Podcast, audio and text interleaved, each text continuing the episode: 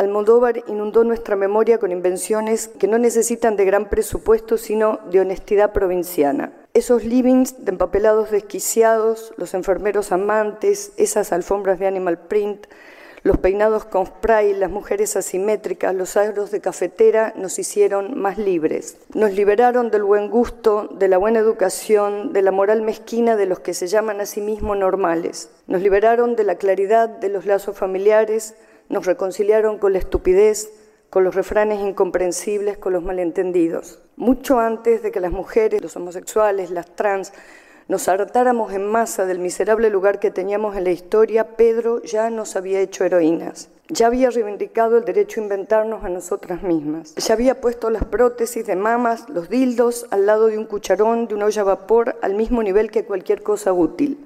No hay deber ser en la ética de Almodóvar. Hay obligación de crearse, obligación de inventarse. Sus películas inauguraron territorios donde se puede vivir mejor. Pero ahora, Pedro, Ahora más que nunca te necesitamos, porque seguimos mojando nuestras bikinis en un mar de muertos.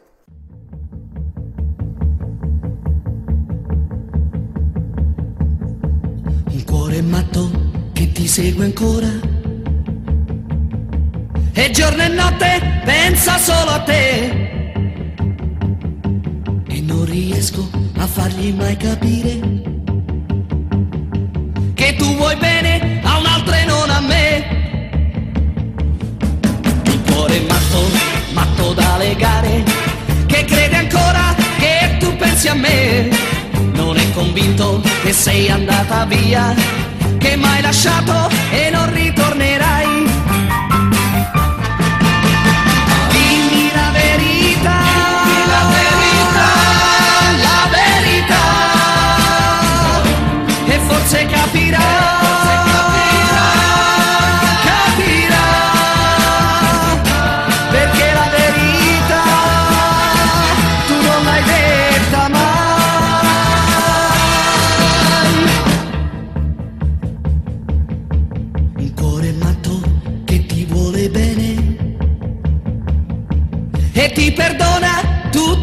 Che fai.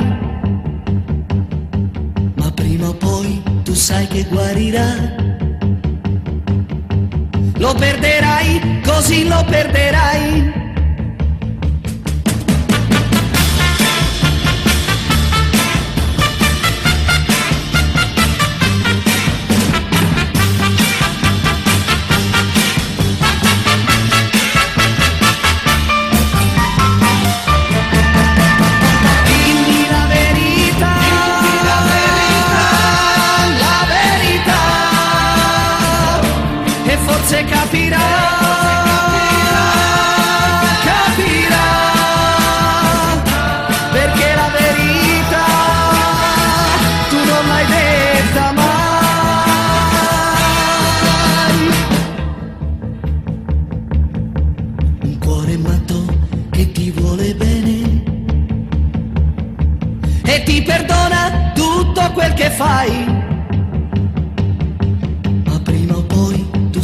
Guarirà. Lo perderai, così lo perderai. Un cuore matto che ti vuole bene. Un cuore matto, matto da legare.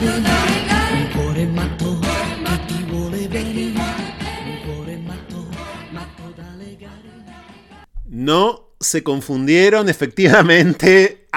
Acaba de sonar nuestra nueva apertura aquí en el aire de la radio pública de la ciudad, acompañados a partir del día de hoy, un nuevo programa del décimo año de No se puede vivir del amor, por las palabras que hace dos años le dedicara en el Festival de Cine de Venecia la directora argentina Lucrecia Martel a Pedro Almodóvar. Hemos elegido en nuestras clásicas ya, o para nuestras clásicas aperturas, en las que siempre hay algún texto uh, y en las que siempre, por supuesto, hay alguna canción. En primer lugar, esas palabras de Martel a Almodóvar, porque creemos claro que son postulados universales, porque no tenemos otra cosa más que gratitud, no sentimos otra cosa más que gratitud hacia Almodóvar, en buena medida, cómo no, estamos acá también uh, por estéticas y por prédicas y por imaginarios como los de Almodóvar, como los de Lucrecia Martel. Hasta hace eh, una semana estábamos con Leonardo Fabio. Hemos estado en todos estos años en nuestra apertura con eh, acompañados y, yo diría prologados por intervenciones a veces eh, em, muy irónicas que hemos elegido con fines, por supuesto, sarcásticos, otras veces no tanto, ahora con estas.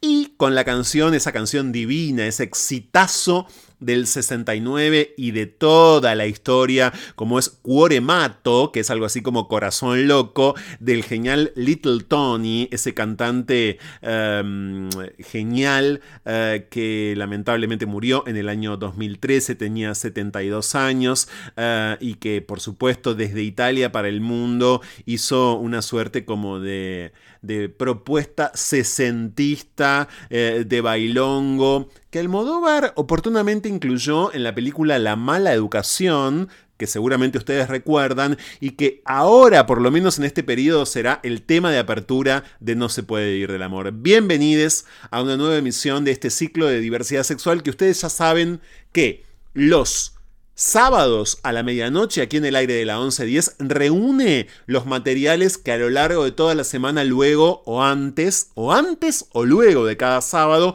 compartimos también en redes sociales. Fuimos durante mucho tiempo un programa de cada medianoche aquí en la 1110 y saben que seguimos siendo un programa diario porque a diario nos proponemos acompañarlos. ¿Cómo? A través de las redes sociales. Todos los días o casi todos los días hay audios nuevos en las redes sociales de No se puede vivir del amor, en arroba la 1110, en arroba no se puede vivir, en arroba eh, se puede vivir en Twitter, eh, audios nuevos, notas estreno. Y a propósito de las notas estreno y de los audios nuevos, bueno, hay mucha novedad para el día de hoy. En principio quiero contarles que en minutos vamos a conocer al protagonista de una demanda. Digo una, en realidad es más de una, ¿no? Pero de, de una por lo menos de manera unificada para nosotros. Si bien el Poder Judicial no la quiere unificar, vamos a tratar de contarles por qué esta demanda, que es de una gravedad inusitada, debería estar completamente abroquelada en una única acción judicial. Carlos Herrán lleva más de 1200 días sin poder ver a sus hijos, a un varón, a una mujer, que están en todo sentido secuestrados, según la denuncia de Carlos, por su madre, que están, están siendo desde hace mucho tiempo, más de tres años y medio, víctimas totales de su madre en la ciudad de La Plata. Carlos conoció a su madre, a la madre de sus hijos, en Barcelona, en España, hace muchísimo tiempo. Su hijo mayor hoy ya tiene eh, mayoría de edad, su hija menor no, la, la nena, su hija, no. Pero eh, esta historia va a parecer precipitada, va a sonar sin dudas completamente increíble, pero es una historia documentadísima. Y el Poder Judicial y en este caso la justicia federal de la ciudad de La Plata sabe que esta es una historia documentadísima. La madre de los hijos de Carlos es hoy una activa militante neonazi. Sí, probada y activa militante neonazi, una militancia que se despertó en ella en los últimos años, en coincidencia con el secuestro que denuncia Carlos Herrán que ella hace de sus hijos. Y una militancia de la que hay videos en internet, de la que hay material, que tiene seguidores, que es objeto de una denuncia que hizo ya la DAIA en la Justicia Federal de Buenos Aires y que ahora fue trasladada a la Justicia federal, insisto, del Departamento Judicial de La Plata, porque ella vive en La Plata y sus hijos, los hijos de Carlos, también viven con ella en La Plata. Y entonces resta imaginar todos y cada uno de los riesgos que por lo menos hace tres años y medio viven esas dos personas, los hijos de esta mujer y de Carlos, con esta militante neonazi que es la madre de ellos dos. ¿Por qué este secuestro? Bueno, en un primer momento, en septiembre del 2018, la madre de los hijos de Carlos, cuando se enteró que Carlos estaba en pareja con un hombre, pese a que ella siempre supo que Carlos era gay, Carlos nunca le ocultó a la madre de sus hijos su orientación sexual, siempre fue público, siempre fue sabido. Sin embargo, cuando Carlos le contó que estaba en pareja con un hombre y que ese hombre se había ido a vivir con él, ella hizo lo imposible y más hasta lograrlo, claro, porque Carlos Herrán deba dejar de ver a sus hijos. Sí, esto es así, esta es nada más que la síntesis, porque me gustaría entrar en minutos en el diálogo con Carlos a partir justamente de este raconto ya hecho, ¿no? Importa y mucho cuál es la madeja judicial o la inacción total por parte del Poder Judicial de La Plata, según la cual ningún tipo de revinculación fue posible, pero además impera la desidia ante la gravedad de tratarse de una militante neonazi, insisto, activa, con un blog, no voy a dar de ninguna manera las coordenadas de ese blog porque no vamos a contribuir a su promoción.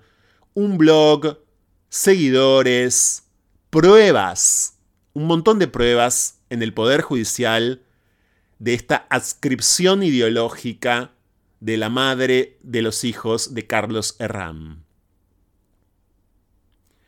Es una historia de homo-odio y es una historia de neonazismo de hace pocos años en nuestro país.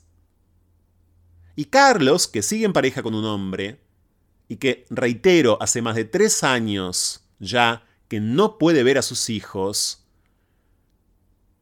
hoy, con la colaboración de la Federación Argentina LGBT, con la colaboración de la Defensoría LGBT de la Ciudad de Buenos Aires, articulada con otras defensorías, porque, insisto, la jurisdicción de esta historia no es la ciudad de Buenos Aires, es la ciudad de La Plata, a pesar de que Carlos es porteño y ahora entiendo que volvió a vivir a Buenos Aires vivió mucho tiempo en La Plata, después de volver de España junto con la madre de sus hijos y junto con sus hijos.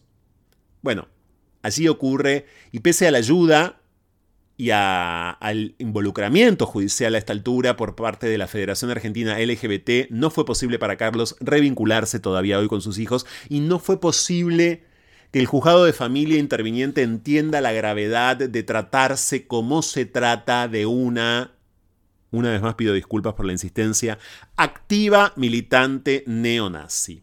Carlos Serrán, en minutos, en No se puede vivir del amor. Además, a propósito de las denuncias, en este nuevo programa de nuestra décima temporada, voy a presentarles hoy a Megdi Zawadi. Megdi Zawadi es colombiano, hace muchísimo tiempo que vive en la ciudad de Buenos Aires, en la Argentina. Megdi es psicoanalista y hasta hace días era docente en la Universidad de Belgrano, pero hasta hace meses, hasta diciembre, además era docente en la UBA, en la carrera de psicología de la UBA. En diciembre fue despedido de la UBA, Megdi. Y hace días fue despedido también de la Universidad de Belgrano. ¿Por qué? Porque desde hace un tiempo, junto con otros profesionales del psicoanálisis, Megdi viene trabajando fuertemente en la actualización de los saberes psicoanalíticos, en la puesta a punto de esos saberes para atender cada vez más la realidad incontrastable de las disidencias sexogenéricas, de las identidades trans, de los maricas, de las lesbianas, de las personas intersex.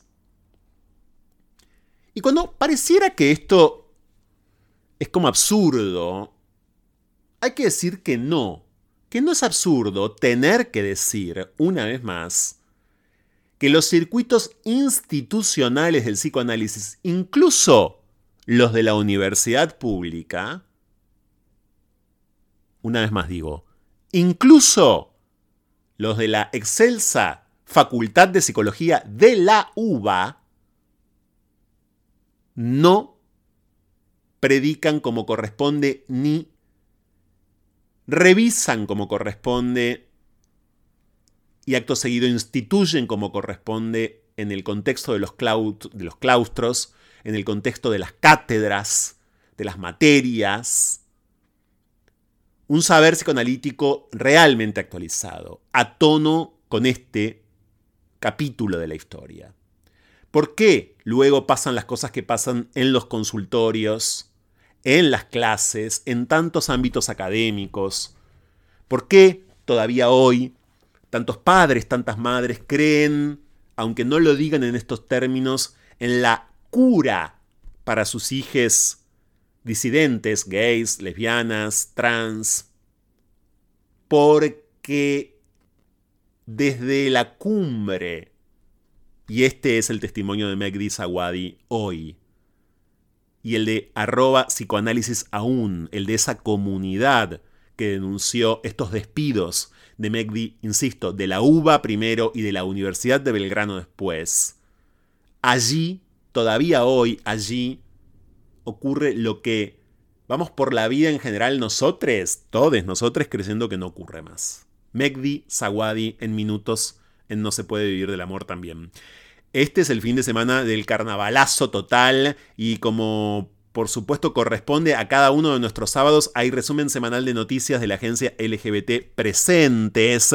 Hoy con Maru Ludueña y estoy pispeando presentes mientras hablo con ustedes en la apertura de nuestro ciclo. Hoy estrenamos apertura que quedó fantástica. La acaban de escuchar a Lucrecia Martel eh, y a Little Tony con, con Cuore Mato, nuestra nueva canción. Bueno, en presentes hay de todo sobre carnaval trabucos, lo digo así adrede, eh, trans y carnavaleras viejas como somos todas nosotras, cuando nos ponemos así bien pero bien dicharacheras y nos disfrazamos y mutamos. ¿eh? Mucho de, mm, de, carnaval, claro, en las noticias de presentes y mucho más también como el inminente comienzo del juicio eh, que esperemos redunde en la absolución de Iggy, la mujer lesbiana que fue violada, que fue víctima en rigor de un intento de violación correctiva hace unos cuantos años y que increíblemente todavía no logró su absolución pese a haber actuado en defensa propia. Bien. Y además de la agencia presentes con Maru Dueña, de Megdi, como les conté, en minutos de Carlos Serrán y su verdadero martirio, con su ex mujer neonazi, que tiene secuestrados a sus eh, dos hijos, vamos a volver a un puto trash de este programa porque seguimos repasando los 10 años de No se puede vivir del amor. Eh, la semana pasada volvimos al gran Juan Pablo Mirabelli que, que, integraba los martes de putos trash hace unos años en No se puede vivir del amor. Hoy vamos a volver al otro puto trash que es el gran Matías ABT, arroba Liceo Marginal que se va a someter él ahora al test de la masculinidad ideal. ¿Cuán chongo habrá devenido en este tiempo que, que, no nos acompaña? Uh, Matías ABT. Bueno, va a responder a cada una de las preguntas también en el día de hoy. Vamos a hacer mucho de repaso en todo este, todo este tiempo. Este es nuestro décimo año acá en eh, la 1110. Hacia el final del programa, por último, voy a revelar a eh, el ganadore de los dos libros que estuvimos sorteando en, la, en el perfil de Instagram del programa, que es arroba no se puede vivir del amor guion bajo. Si todavía no le dieron like a la publicación y antes, si todavía no arrobaron a alguien, pero antes, si no siguen esa cuenta, arroba no se puede vivir del amor guion bajo en Instagram, háganlo ahora mismo porque hasta las 2 de la mañana o minutos antes de las 2 hay tiempo de participar en el sorteo de dos libros fundamentales de la y del imaginario marica latinoamericano, la novela de Buenos Aires Affair de Manuel Puig de 1973 y la novela Tengo miedo torero de Pedro Lemebel publicada en 2001. De Buenos Aires a Fer, qué dúo.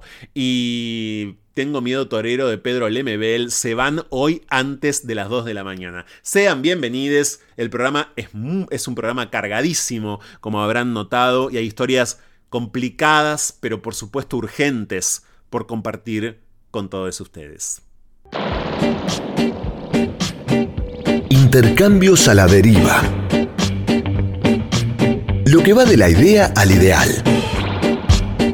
Diálogos con cierta lógica y acaso desacatos.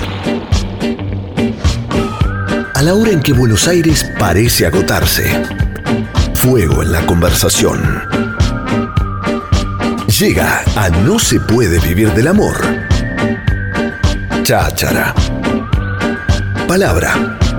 Es lo único que tenemos.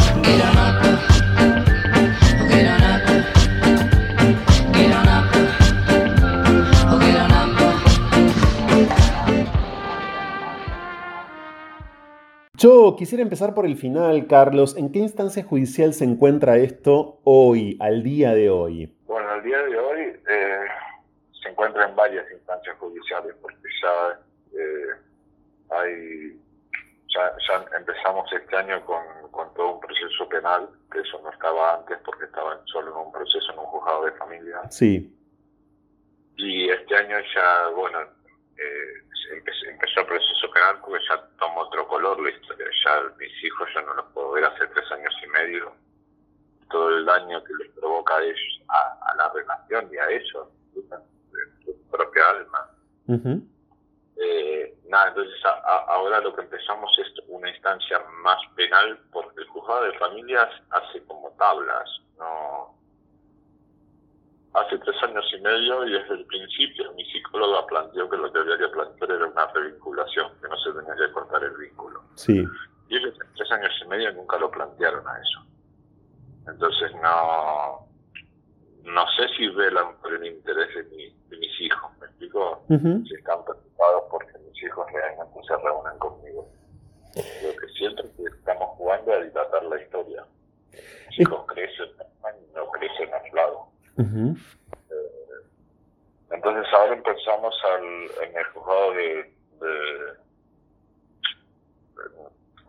en la parte penal, un juicio con impedimento de contacto y daños psíquicos a mis hijos. Y, y hay otra parte que es toda la, discusión, porque la madre de mis hijos es líder de un movimiento nazi.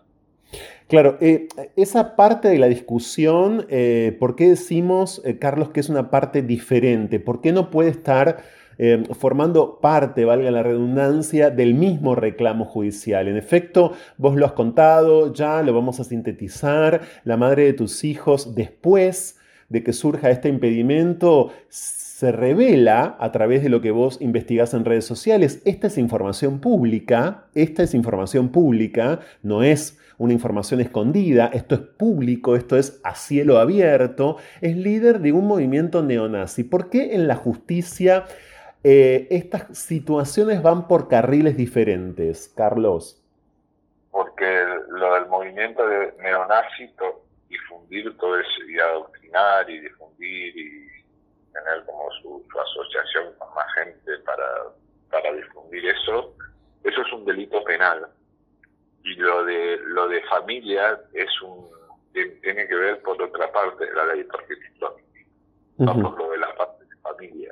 Claro y para el derecho de familia ahí me quiero detener para el derecho de familia no constituye un agravante que la madre de tus hijos que la persona con la que tus hijos están casi de manera exclusiva hace tres años y medio sea líder de un movimiento neonazi, es decir, la, el derecho de familia, el juzgado interviniente de familia en esto, eh, ¿desestima por completo esta cuestión? Es que yo presenté, eh, paralelamente con mi denuncia, hay una denuncia, cuando yo presenté la denuncia, unificaron mi denuncia con una investigación de una denuncia que están haciendo la DAIA por Buenos Aires. Sí. Por todo el material ya estaba difundiendo. Claro. La la venía investigando ya ella. Y esto se hizo una denuncia efectiva en Buenos Aires, se hizo durante un año y medio, le investigaron y llegaron a la conclusión de que ella era la que difundía el material, de que eran sus dominios, están todos sus videos peritados. Y, pero como ella ya tenía la denuncia de impedimento de contacto en La Plata, trasladan todo a La Plata porque no, no no estaba bajo, no quedaba bajo la jurisdicción de La Plata y no de Buenos Aires. Todo eso se traslada a La Plata y a partir de que se trasladó a La Plata es un año de algo que está como trabado. Exacto. Lo de familia que presenté toda esa investigación. Sí. ¿Me explico? Sí. Pero esos, eh, y era, era una investigación oficial hecha por una jueza en Buenos Aires, ¿me explico? Y todo lo que presenté para ellos es como no no, no, es relevante. Es verdaderamente eh, gravísimo. En el, juzgado de, familia también presenté un, ella me hizo una denuncia falsa a mí, por la cual es, como el modo que te cortan el vínculo con tus hijos. Sí, una denuncia falsa por violencia, ¿no? Por violencia. Pero yo presenté un video demostrando que era totalmente falso el relato de ella con lo que había pasado ese día. Y tampoco me centraron en el video.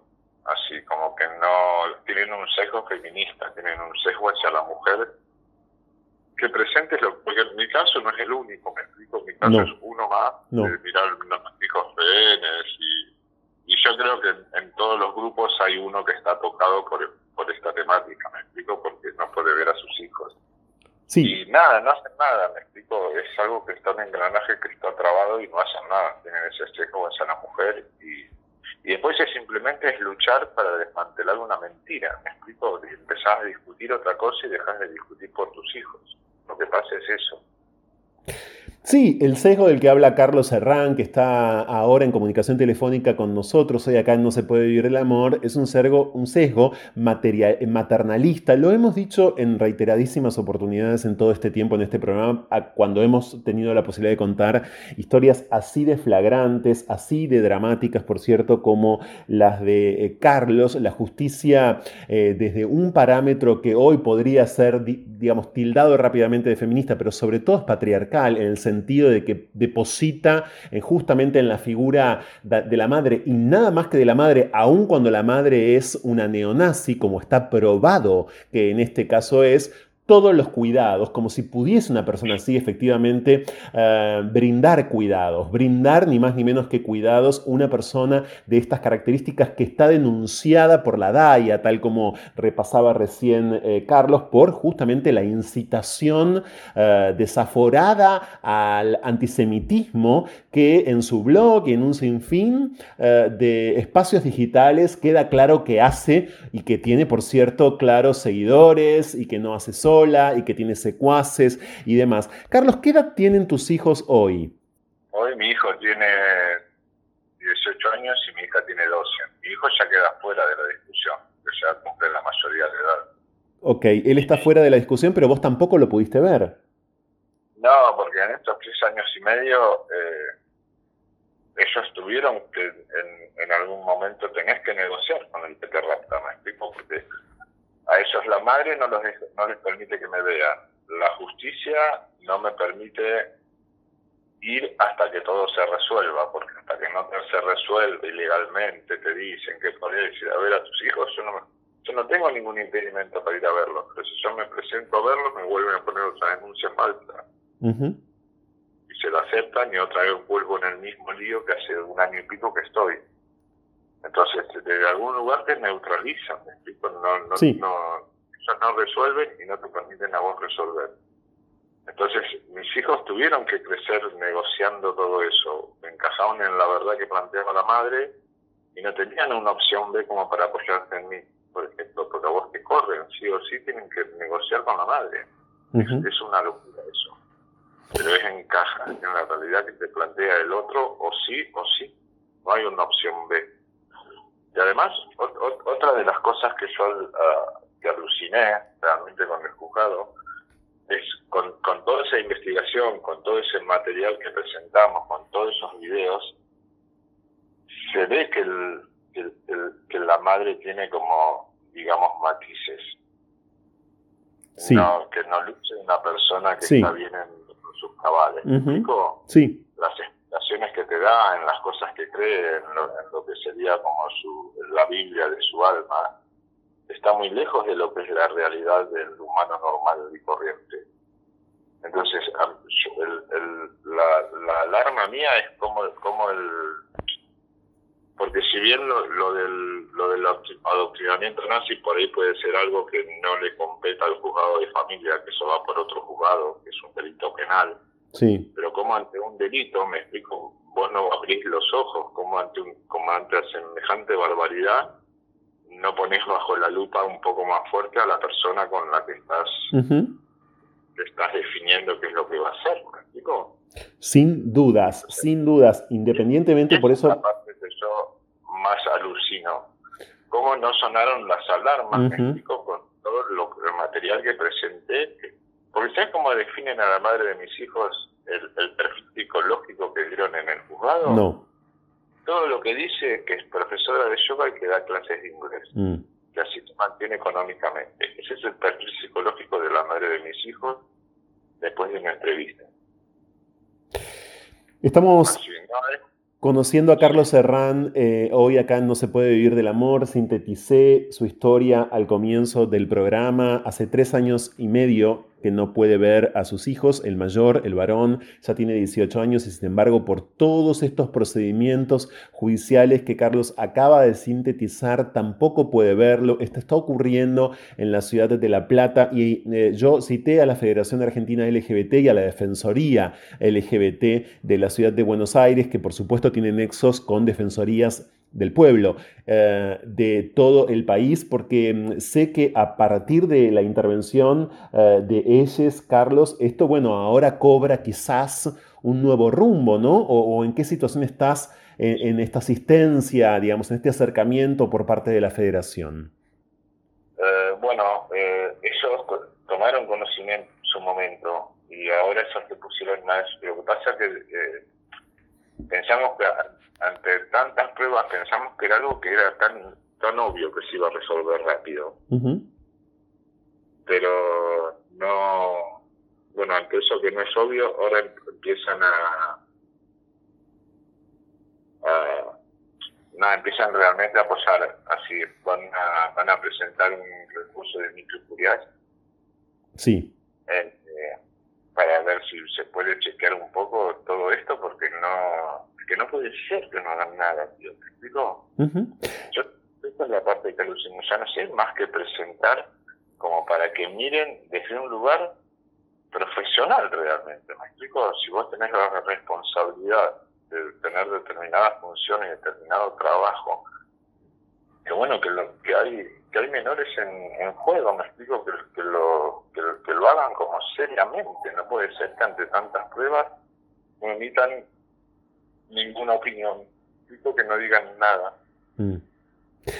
Hay en estos años un capítulo muy estremecedor em, que yo quisiera compartir con quienes están, por cierto, hoy compartiendo junto a nosotros No se puede vivir del amor, que es el momento en el que vos, Carlos, descubrís en internet, por cierto, que la madre de tus hijos incluso ensayó con tu hija en un video un velorio de tu persona, como si efectivamente vos estuvieses muerto y se tratase de despedirte, ¿no? Em, ¿Por qué vuelvo a eso? Porque, claro, es suficiente, es poderosamente gráfico eh, de, este secuestro de la madre de tus hijos respecto de ellos, ¿no? Eh, eso, sin embargo, tampoco fue eh, motivo para que la justicia, reiteramos, esto porque no vamos a cansarnos de reiterarlo, entre en algún tipo de razón o accione o siga investigando o por lo menos entienda que los parámetros procedimentales, es decir, como este es un juicio o una acción judicial de naturaleza penal, el otro es una acción judicial de naturaleza civil o de familia, ni siquiera flexibilice de alguna manera esos parámetros, ni siquiera ese episodio que es inenarrable, insisto, que es estremecedor, eh, pudo hacerlo centrar en algún tipo, yo no diría ya razón, de acción. Sí, es básicamente lo, que nos diferencia de, la las máquinas es la sensibilidad. ¿Me explico? Eso es lo que te hace un ser humano, que vos sos sensible. Sí. Ahora, lo que yo me pregunto, ¿cómo, cómo la jueza, que es la jueza Roca, María del Carmen Roca, cómo no, no, no tiene esa sensibilidad como para ver todo lo que hay todo lo que las evidencias y pruebas que mostré, ¿Cómo, no se sensibiliza ante mis hijos, ante lo que pueden estar pasando, ante lo que pueden estar... Porque no es que están viviendo una tortura, pero están encajando en una realidad que no es, me explico, todo eso te va volviendo como loco, te va te, te va enloqueciendo, te va haciendo encajar, encajar, encajar en algo que vos sabes que no es. Carlos, por cierto, vos estás en la ciudad de La Plata, vivís ahí con tu pareja, con tu novio, digamos que fue para la madre de tus hijos, esa pareja, como dijimos, la desencadenante, entre comillas, de toda esta atrocidad. Eh, tus hijos están allí, su madre también, vos no eras oriundo de La Plata, fuiste por esta situación a parar, por cierto, a La Plata, ella sí. Ahora, vos tampoco te los has cruzado por las calles, para las ciudades que no son tan grandes, esto puede ser efectivamente una situación habitual. Vos no sabés si están yendo a la escuela, por ejemplo, si están estudiando viviendo en Buenos Aires de cuatro años, cinco años. Ah, ok, volviste a Buenos Aires. No, no, sí, yo, yo, no, yo vivía en La Plata, yo vivía en España, después me, me radiqué en La Plata porque la, la ley priorizaba a la madre con los chicos. Sí. Y ella se radicaba en La Plata y yo no podía elegir dónde radicarme, entonces fui a vivir a La Plata y viví unos seis años en La Plata, siete años, y al principio vivía en la ciudad de La Plata, no me gustó, y después me fui a vivir a un campo a las afueras de La Plata, y después me fui a Buenos Aires. Perdón, ahí te perdimos. No era una ciudad, que, me, que me hallaba, que me gustase. Okay. Y también quería poner un poco de distancia con la madre de mis hijos, quería, estaba buscando como un equilibrio que no sea eh, tóxico, así, si están muy cerca, no estar tampoco tan cerca, eh, porque esto fue desencadenante, pero yo vine vine tratando la historia de mis hijos con una persona que era súper complicada para organizar el tema visitas. Mm. Sí. Entonces, no es que esto lo desencadenó en una locura total, pero antes de la locura total no eran situaciones fáciles en las que yo venía remando. No, no, no, sí. Mm. Era como una historia complicada, la veníamos llevando bien, pero todo el tiempo había que limar esa. Pero bueno, ahora a partir de que me puse en pareja fue la gota que rebalsó el vaso. Esa, esa enloqueció porque lo que yo le brindé a mis hijos era una familia. Carlos, y, la pregunta apuntaba también a, que me cuentes, a que compartas con nosotros si, si sabes algo de tus hijos hoy, es decir, cómo están, van a la escuela, el, mayor tiene 18 años, qué hace, es decir, eh, están efectivamente en un contexto de neonazismo no me voy a cansar de decirlo, están viviendo en un contexto de neonazismo, de prédica neonazi. No, no sabés vos efectivamente si están en ese sentido a salvo, si están pudiendo discernir. No, es que no, desde algún lugar bien claro no están pudiendo discernir. Ellos encajan en la realidad que las madres les imponen. No tienen un plan B. Yo no existo más, me explico, yo soy como la, una gota de silencio. De mí no se habla, le dieron que baja el teléfono fijo, le bloquean todos los celulares. nada, no, no, no, tengo acceso por las redes si me quiero meter. Mi hija tiene 12 años y no, figura en ninguna red social, por ejemplo, que es imposible. Le regalé un teléfono y le quitaron el chip. Eh, nada, es, es, como no. Les ponen, les, como que les ponen el miedo, no desde algún lugar muy tácito yo no. Entonces funcionan con, como con, con esa hipótesis, ¿me explico? Entonces de mí no se de mí no, ella no puede subir dolor, alegría, no me puede cambiar nada, yo no existo. Es borrarte, te borran. Y ellos tienen que aprender a aceptarlo porque si no, no pueden sobrevivir. Dependen de la madre si quieren un permiso para ir a un cumpleaños, si quieren comprar las zapatillas que les gustan, si quieren ir acá, si quieren ir allá, dependés del otro. No te podés aceptar de la persona que vos dependes. Digo, sí tenés que aceptar, tenés que someter a esta situación. Vamos a aclarar también que la madre de tus hijos sabía que vos eh, eras gay desde incluso antes de quedar embarazada, ¿no? Eh, y bueno, y ustedes además en Ibiza vivieron juntos, así se conocieron, ¿no? Y estaban rodeados también, eh, bueno, de amistades, socializaban con todo tipo de personas, también con personas gays. Ah, pero todo el tiempo, así, es que yo a ella la conocí, ella era amiga de una ex pareja mía. Claro. Yo la conocí por eso a ella. Eh, nada, ella sabía, yo en ningún momento la engañé. Nunca hubo un engaño, nunca hubo un, ocultamiento, ni, malicia de mi lado. Y ustedes en un momento dado planearon efectivamente tener hijos juntos. Bueno, el primero no lo planeamos. Ok. Así. Y cuando vino el primero, planeamos armar una familia. Claro. Y, ahí en esa familia, ahí vivíamos en Barcelona. Bien. Y cuando armamos familia decidimos irnos a Ibiza como a vivir una historia más de campo, más verde. Sí. Y, y, bueno, nos mudamos a Ibiza y después vino mi, mi, hija Mila, vino a Ibiza y nada, ya sí hicimos familia. Mm. Después en un momento se terminó el amor, nos separamos y, y ella decidió volverse y a partir de que decidió volverse, nada, yo también hacía 15 años que viví en España, no pensaba dejar de vivir en España, no estaba en mis planes. Me volví para acá porque ella se volvía con mis hijos. Y a partir de ahí empecé toda una movida que nada, que fue una peregrinación. Porque esta es la segunda vez que me hace. Cuando recién llegamos estuve seis meses sin ver a mis hijos.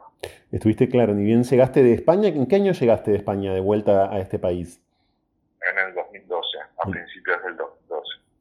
Eh, Carlos, ¿cómo es tu vida hoy? Bueno, seguís en pareja, volviste a la ciudad de Buenos Aires como ya nos contaste, ¿podés trabajar? ¿De qué trabajás? La pregunta es profunda, claro. La pregunta es cómo te sostenés en todo sentido, ¿no? Frente a un embate semejante. Bueno, hay, varias maneras de sostenerse. Emocionalmente se vive en una historia de amor súper bonita. es, como el, motor que me pudo sostener ante tanta adversidad y ante, tanta locura. Eh, nada, es, eh, tengo una familia verdadera, tengo, tengo principios, tengo nada, todo eso que es lo que lo hace que se sostenga como una cosa bonita, una cosa firme.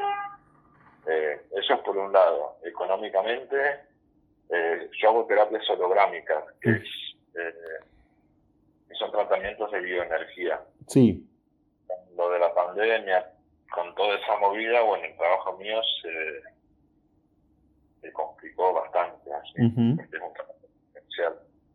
Claro. Eh, antes hacía alta costura eh, y estoy haciendo un emprendimiento de, de bolsos y carteras eh, para darle una cosa más industrial y más como de más solidez a la historia, porque lo de las terapias es algo que me gusta, pero no siento que sea un buen momento como para trabajar con la gente, me está mm. fluido. Mm. Claro.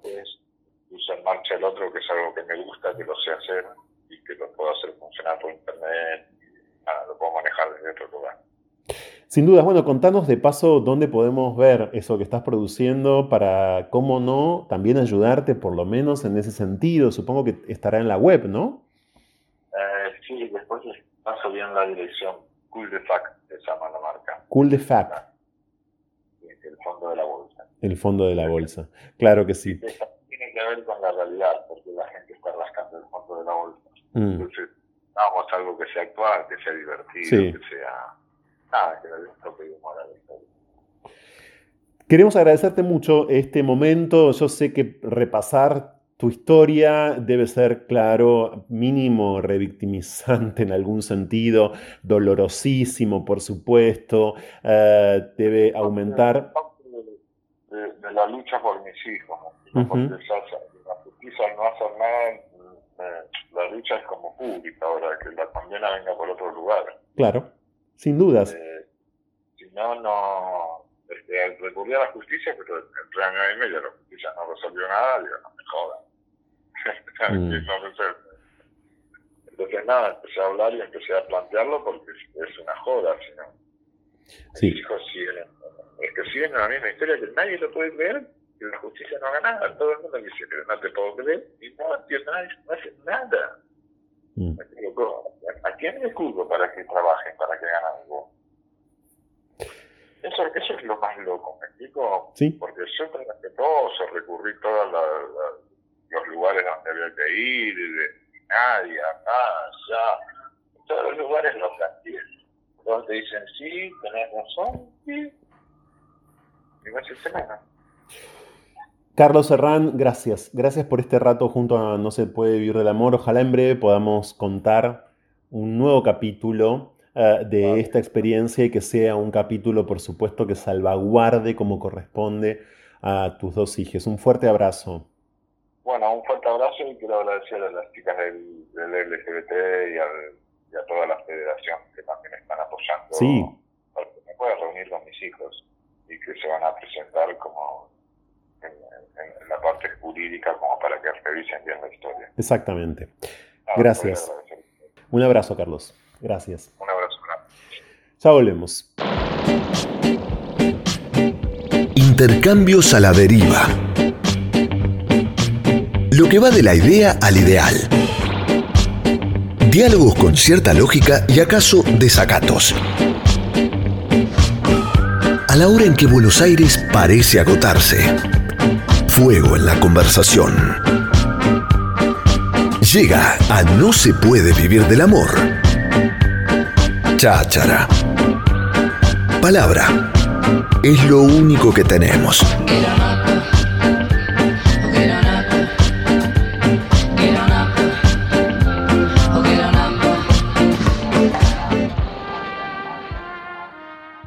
Ahora, quien está en comunicación con No se puede vivir del amor es Megdi Zawadi, psicoanalista, tiene eh, una maestría en psicoanálisis por la UBA, otra además por, por, la UNSAM en clínica psicoanalítica, doctor en psicología de la UBA y hay que decir hoy ex docente universitario. ¿Por qué hay que decir ex docente universitario en la UBA y en la UB? Sigla, por cierto, de la Universidad de Belgrano, la UBA, por supuesto, universidad pública, la UB, desde ya, universidad privada.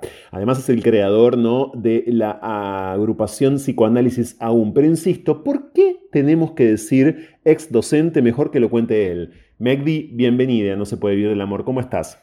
Muchas gracias, Franco, y gracias por la invitación. Bueno, eh, ¿por qué sos ex docente y no todavía docente de la UBA y de la UB? Soy ex docente, bueno, recibí dos despidos en un lapso de menos de dos meses. En diciembre me desvinculan de, la cátedra de psicopatología de la Facultad de Psicología de la UBA y em, hace un par de días eh, me envié por mail un telegrama de despido de la Universidad de Belgrano, supuestamente eh, incausado, sin causa. Este, mira, la versión oficial seguramente es, no sé, que no estuve en un par de reuniones de cátedra y que no cumplí con determinado compromiso burocrático, alguna cuestión de estas. Eh, eso fue lo que se argumentó en la UBA y seguramente en la UBA dirán algo parecido. Eh, pero la verdad es que eh, yo hace ocho meses empecé empezó en Instagram como una especie de movimiento nuevo. Yo nunca pensé como la, la, dimensión que iba a tomar. Esto empezó como un grupo de supervisión con chicos que estaban interesados en mi mirada de la clínica. Eh, vengo como proponiendo en cursos privados eh, otro psicoanálisis distinto al hegemónico. Eh, después de haber, digamos, después de haberme formado por cerca de dos décadas en, en, una escuela, la Escuela de la Orientación Lacaniana, para decir su nombre. Sí. Que es, digamos, la institución hegemónica del psicoanálisis lacaniano. En los últimos años yo venía muy desencantado eh, de ese lugar, primero porque veía que eh, había una insistencia pertinaz en patologizar todo lo nuevo las nuevas formas de relación amorosa, el poliamor, eh, las nuevas conductas de la gente frente a la alimentación, el veganismo, eh, y ni hablar de cosas de larga data como la homosexualidad eh, o los, lo que ellos llaman trastornos de la identidad sexual, como la cuestión trans, que para ellos siguen siendo de dientes para adentro perversiones o psicosis y de dientes para afuera hay que ver caso por caso lo singular, ¿no? Mm. Em, es decir, que hay un, hay un discurso en ese movimiento en donde de lo que se trata en la clínica es de adaptar a los sujetos a el tipo ideal del binario sexual, es decir, conducir a la gente a que se case, básicamente. Es decir, toda subjetividad que no responda al formato de la familia tradicional es patologizada.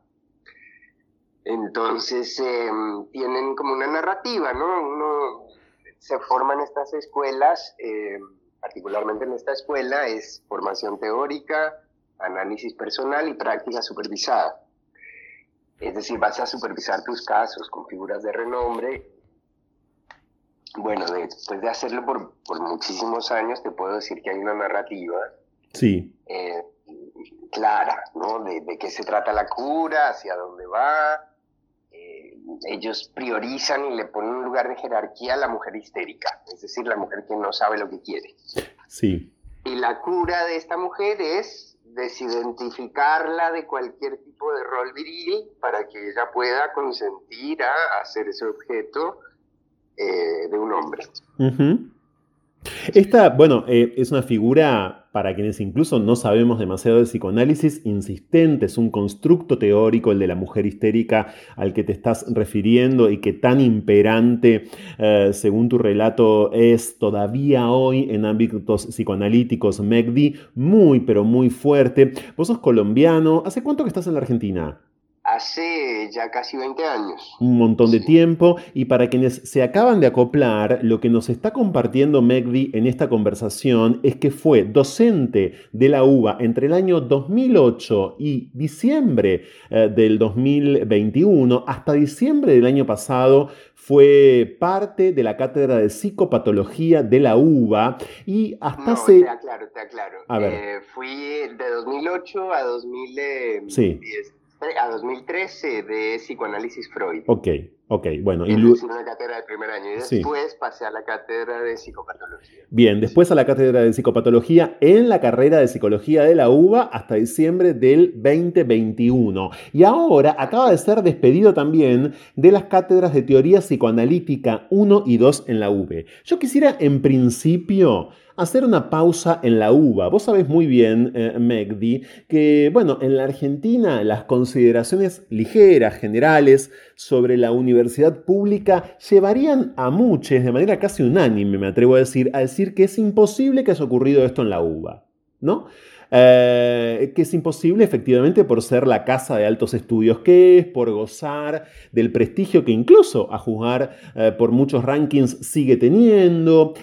Pero quienes hacemos este programa sabemos muy bien qué ocurre en la doxa psicoanalítica desde hace mucho tiempo y en el psicoanálisis en general, esto que apuntabas vos, de hecho, de la incluso articulación de una categoría gravísima, como es la categoría de cura, gravísima sobre todo para la diversidad sexual, porque suelen cubrir lo que el mundo mal llama terapias de conversión, es decir, el intento por convertir a las identidades trans, pero también a eh, las maricas y también a los gays y también a las lesbianas en eh, personas heterosexuales o en personas cis o con un destino, digamos, más cisexista que el de, el de las identidades trans. Bueno, esto ocurre y es moneda muy corriente, lo sabemos, ha aparecido muchas veces en un sinfín de historias de vida en este programa. ¿Se acuerdan cuando hacíamos durante tantos años la sección Cómo me dice puto, cómo me dice torta, donde hacerse obviamente era una ironía porque no nos hacemos, etc.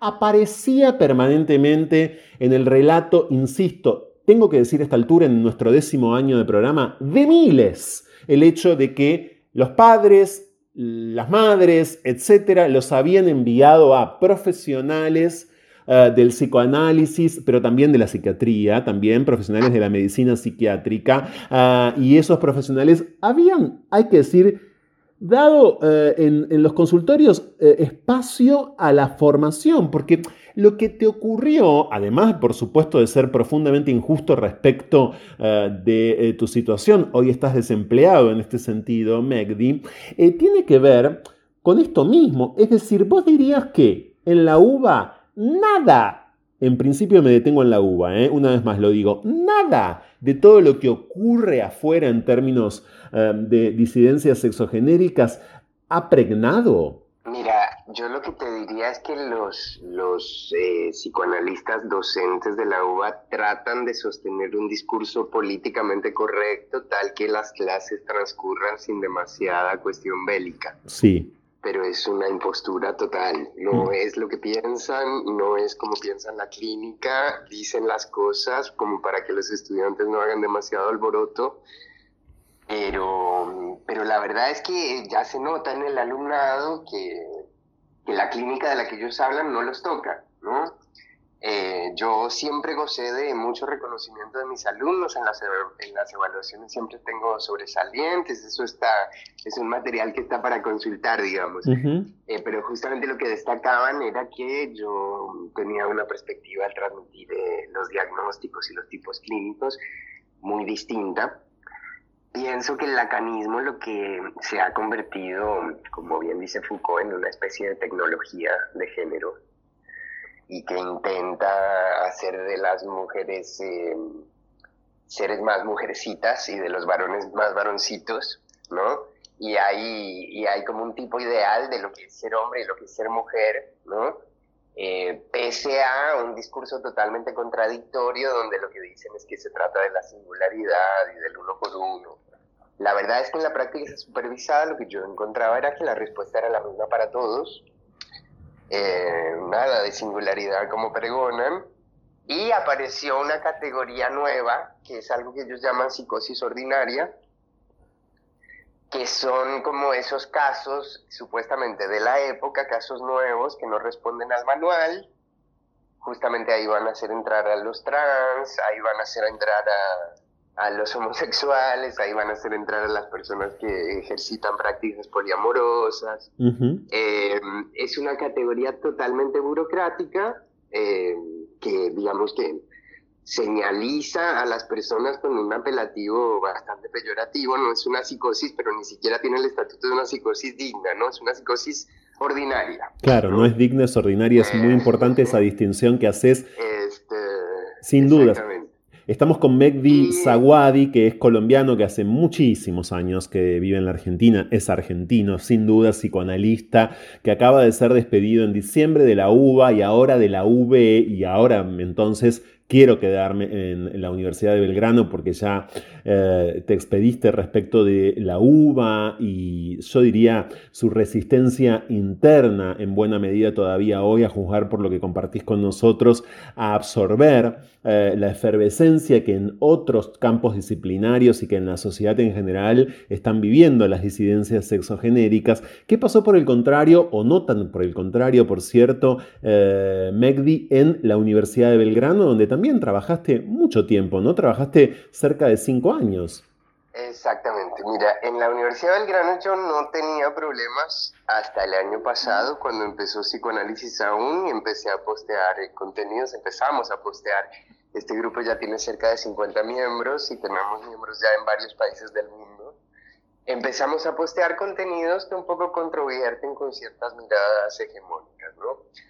Quiero contarte algo que va a ser medianamente escandaloso eh, y que le va a poner como contexto a esto. Sí. Mira, en, dentro de la las escuelas del campo freudiano, como es la EOL, hay una práctica, es la práctica del final del análisis, el PAS se le llama. Eh, yo me sometí a este procedimiento en 2018. Eh, si te lo cuento ahora, te parecerá una locura porque es como entrar en una especie de secta, o sea, es una cosa rarísima, pero tú te sometes a una serie de entrevistas con jurados que determinan si estás curado o no. Y si estás curado, pasas a contar tu caso, en fin. Bien. Eh, yo pasé por ese procedimiento en España, eh, no lo quise hacer en Argentina, justamente para que no fuera eh, como comidilla de convento, de conventillo. Em, pero antes de presentarme, y este es el punto, mi analista de ese momento me dice, es muy probable que le digan que no por ser homosexual. Em, es decir, voy advertido de que eh, tanto él como varias personas de renombre em, me advirtieron, mira, es muy probable que, te digan que no, no porque no terminaste, sino por, por esto. Bueno, efectivamente ocurrió eso, se me dio otro argumento y acá no está en discusión si yo terminé o no terminé el análisis, de hecho creo que yo no lo terminé, pero el punto es que se me haya advertido antes, ¿no? Sí. Y, y, y el asunto es, creo, lo que los tiene enrojecidos, porque nunca antes vi que le dieran consistencia a algo que decía un disidente o alguien que se fue de la parroquia, digamos. Es la primera vez que veo que están muy preocupados por qué dice alguien eh, que se fue. Es, bueno, ahora existe una escuela de psicoanálisis que está liderada por un homosexual. Eh, y esto en las cabezas de estas personas es algo eh, inadmisible, digamos. Es, es, es, de un valor infinito tu aporte en este sentido, Megdi. ¿Por qué? Porque, bueno, por un espacio como este ni hablar, ¿no? Pero también por tantas vidas, por tantas vidas en general, pasan otras experiencias. Bueno, en, el mejor de los casos eh, damos con otros profesionales. Hay un montón de profesionales de la psicología y también de la psiquiatría que desde ya, en virtud de su propio ímpetu, funcionan de otra manera, sin dudas, claro que sí.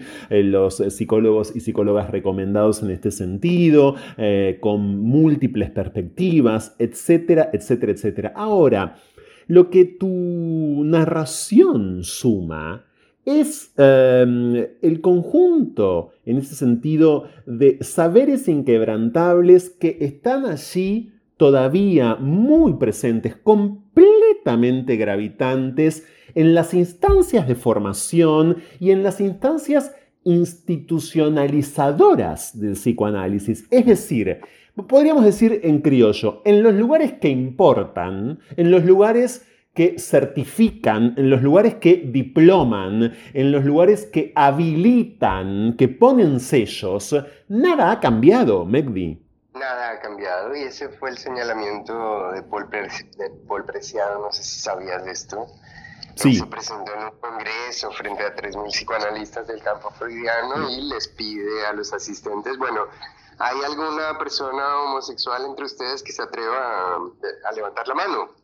Como que es públicamente homosexual en este movimiento. Tres mil personas.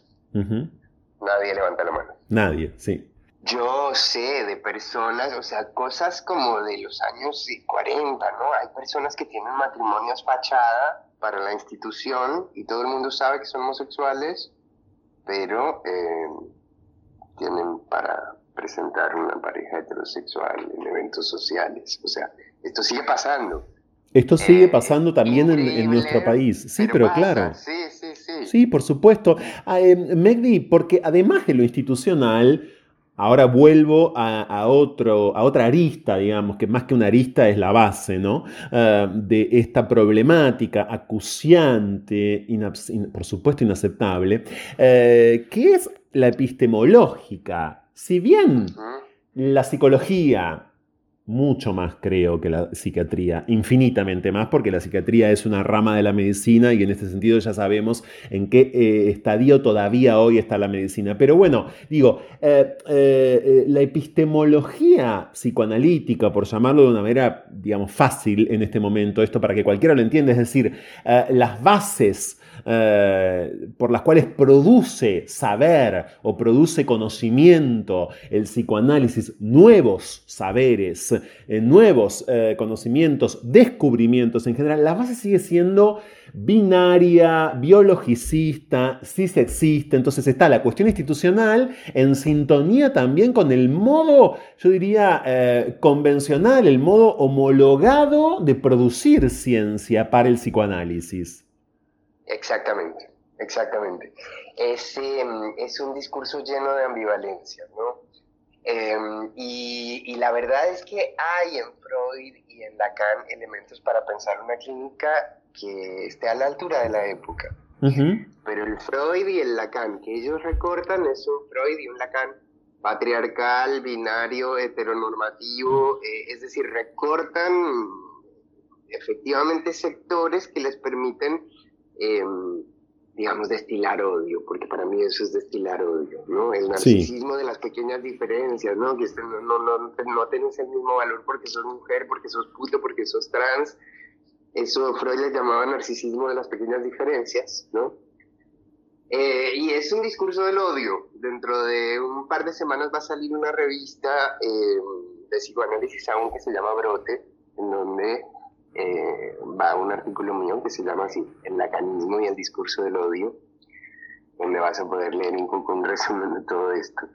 Em, no pensé en esta entrevista que iba a hablar a título personal, la verdad no lo tenía planeado, em, pero me pareció importante porque creo que el trasfondo de estos despidos es eso, El trasfondo sin dudas es ese, el móvil indudablemente es ese. Bueno, estás desocupado en ese sentido, te quedaste afuera de dos, eh, de dos, de dos universidades.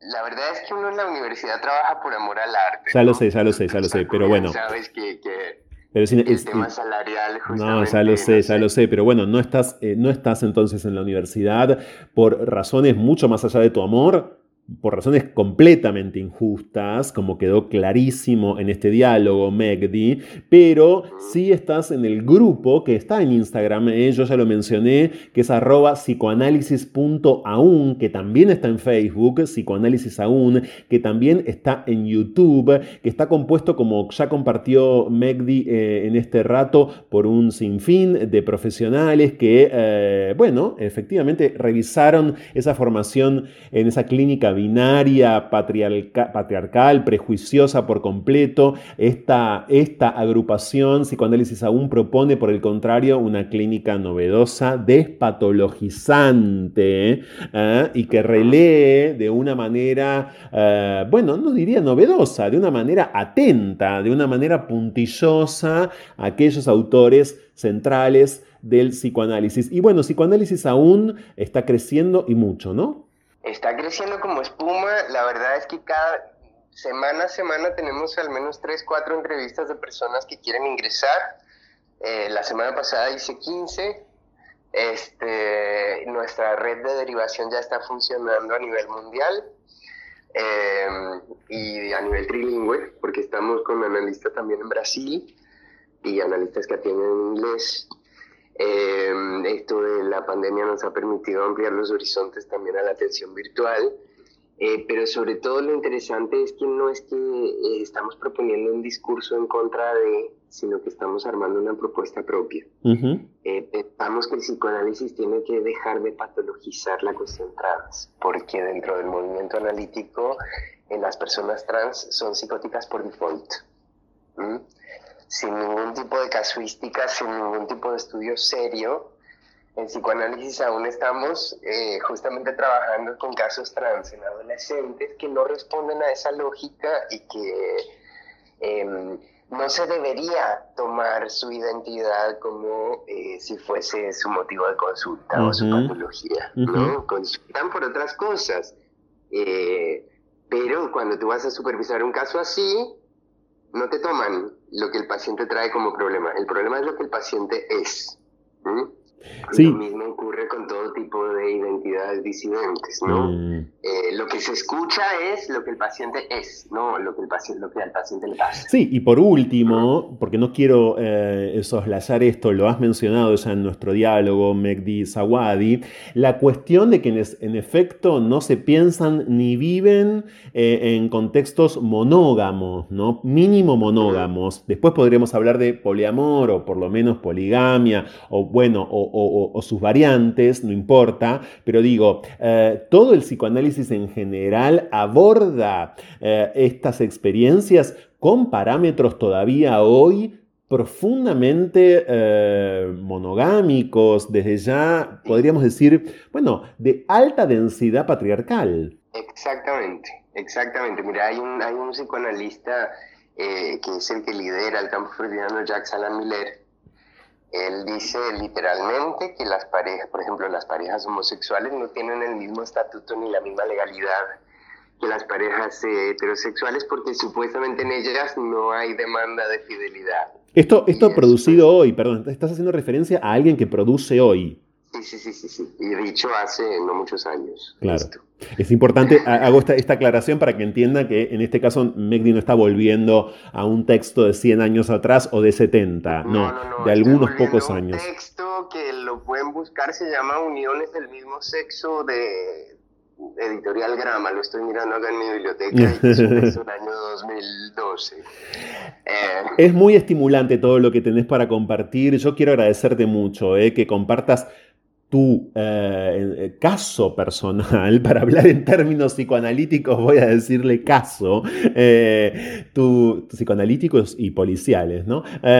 tu caso personal, lo que te pasó en la UBA, lamentablemente, lo que te pasó en la Universidad de Belgrano, para obviamente seguir seguir eh, promocionando y por supuesto fortaleciendo psicoanálisis aún. Repito, ingresen a Instagram, vayan a psicoanálisis.aún o también en Facebook o también en YouTube y empecemos cada vez más a tratar de hacer sistema estas redes profesionales que son indispensables y tan pero tan inhallables. Cualquiera de nosotros sabe que antes de ir a un consultorio tiene que pedir, bueno, un sinfín de recomendaciones. recomendaciones. Exactamente. te, quiero agradecer esto, Franco, porque de verdad tengo un equipo de analistas jóvenes que están muy en tema, que están muy formados, están formados por mí. Eh, muchos de ellos se analizan conmigo y tienen esta perspectiva de alojar a las diversidades y de em, no escuchar apresuradamente y no hacer diagnósticos apresurados, no reducir a la persona a un diagnóstico y alojar todo tipo de diversidades sexuales. A vos, Megdi, eh, volveremos a hablar seguramente en breve. Lamentamos un montón lo que te pasó, pero apostamos, por supuesto, al crecimiento del psicoanálisis aún. Un fuerte abrazo. Muchísimas gracias, Franco. Igualmente, ya volvemos. Escapar. La mejor manera de volver a nosotros mismos. Seguimos con más. No se puede vivir del amor. Con Franco Torcha. No se puede vivir del amor. Diez años.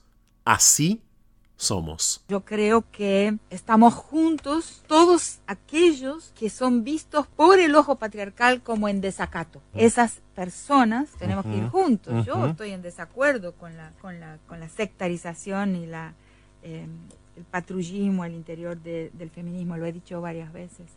El feminismo si no es pluralista, si su valor central, si su meta no es la meta del pluralismo, se pierde. Lo mejor y lo peor, lo bueno y lo malo, lo bello y lo triste, lo mejor y lo peor, lo justo y lo injusto. Estas son las noticias diversas en Argentina y al mundo. Esta es la columna semanal de Presentes LGBT en No se puede vivir del amor.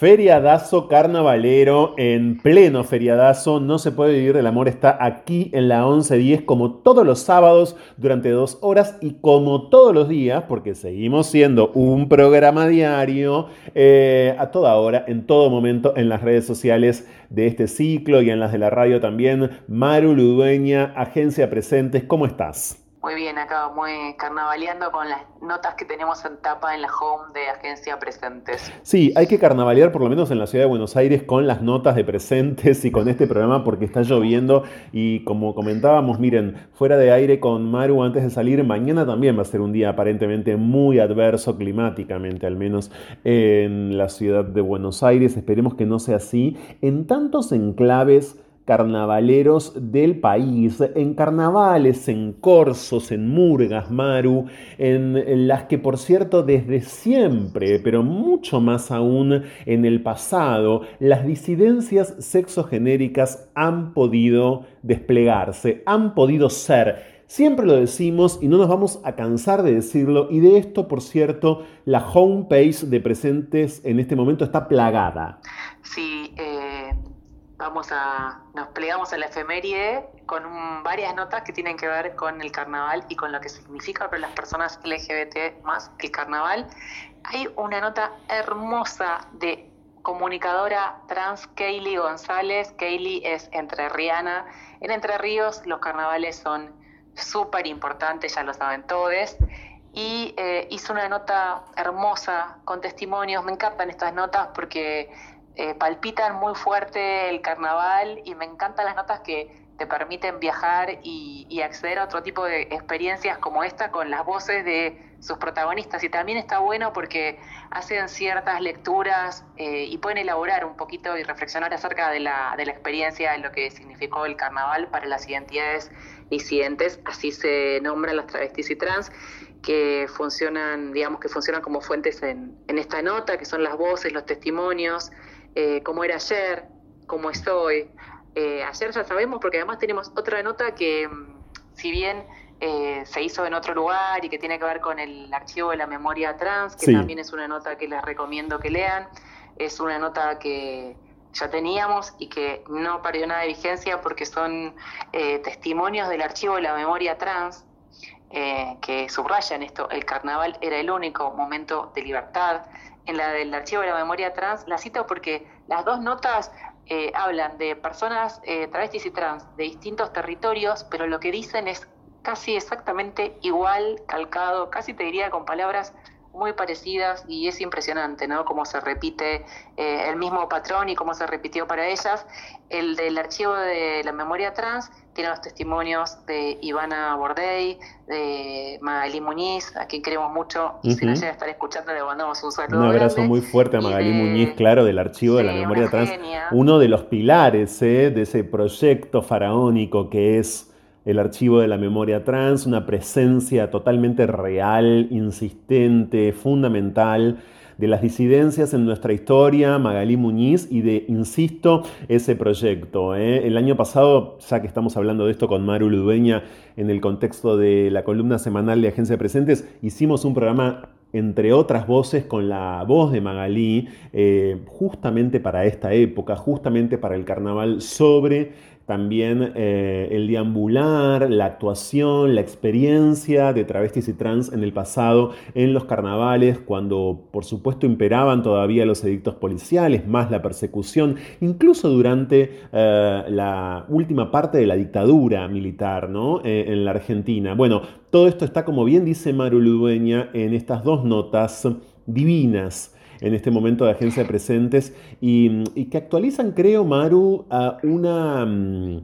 tradición, vamos a decir, que claro, hoy de una manera muchísimo más entremezclada, pero que por supuesto sobrevive. Basta ver, basta pegar pegarse una vuelta, por lo menos en YouTube, en alguna transmisión audiovisual, por alguno de los eh, carnavales de las provincias, y vemos efectivamente que allí ahora de otra manera en general, pero están estas identidades eh, también siendo todavía atracción. Es interesante quizás pensar qué tipo de atractivo eran en el pasado y qué tipo de atractivo constituyen hoy, ¿no? Sí, y la verdad que mm, las historias que cuentan y la reflexión también que propone Kaylee me parece que es, muy interesante. Cuenta la historia de la Cata, una travesti de Nogoyá que empezó a bailar en los cursos en los veranos de 1986 con la comparsa Panamí, eh, cuentas y lo mal que la pasaban, todas las historias de violencia institucional, de, bueno, Marcel Bordón,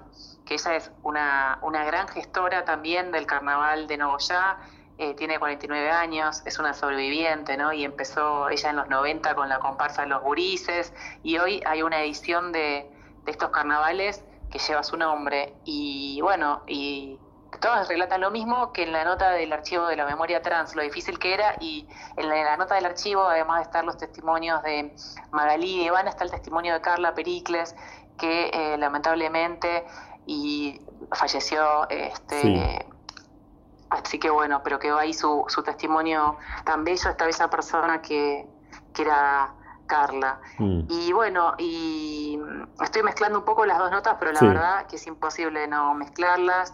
Eh, también está el testimonio de Paola López, una pasista trans paranaense, eh, también una sobreviviente, ¿no? Porque son todas personas trans que pasaron la barrera de los 40 años.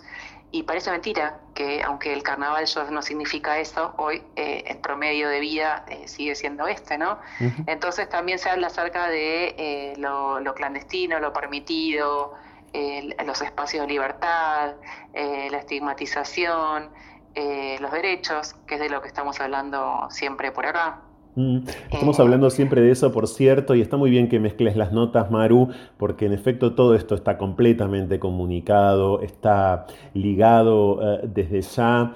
Eh, además, pienso, ¿no? Del desenvolvimiento puntual de las identidades trans y de las travestis en los carnavales de la historia argentina.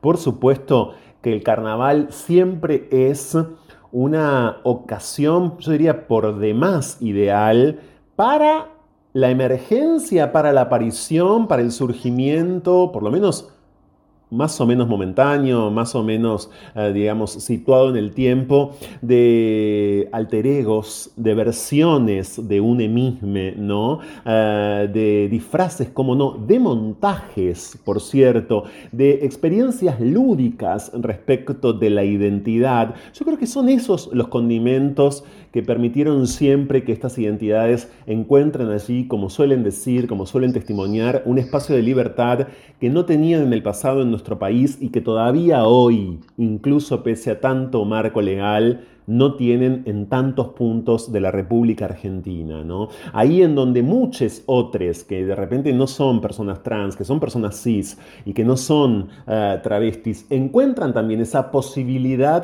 de pasar a ser otros eh, y otros, por lo menos, insisto, por un rato, ¿no? Bueno, ellas han podido ser del todo o algo así como del todo, aunque también muy trucadas, muy montadas o especialmente montadas en estos días, en estos días.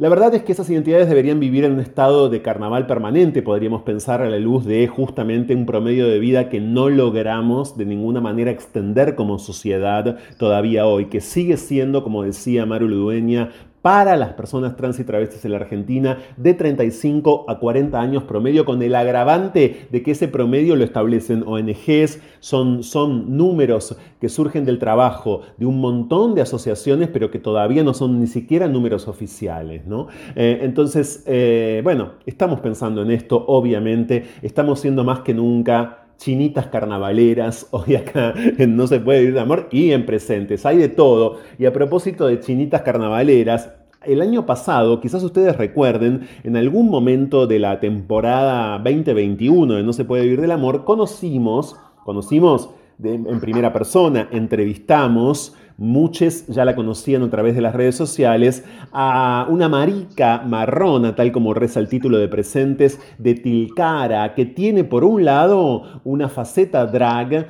llamada Bartolina Gilla, pero claro, por otro lado tiene también un nombre, uno de los muchos posibles, porque le recuerdo insistiendo en esto en aquella em, conversación, que es Maximiliano Mamani. Y hay, y hay una nota eh, que Maximiliano Mamani escribe especialmente para presentes, Maru. Sí, eh, lo conocimos a Maxi Mamani, una marica marrona tilcareña, como se nombra él, eh, la conocimos en, un encuentro de activistas en el norte, eh, que fuimos una vez con Ana. Y bueno, y a partir de ahí, la verdad, vimos eh, la perfo que hace como Bartolina y es una cosa como mágica también y maravillosa, porque tiene una habilidad para mezclar toda esta cuestión queer y también de poder hilvanarla con algo muy interseccional que toma en cuenta eh, la tierra, el litio,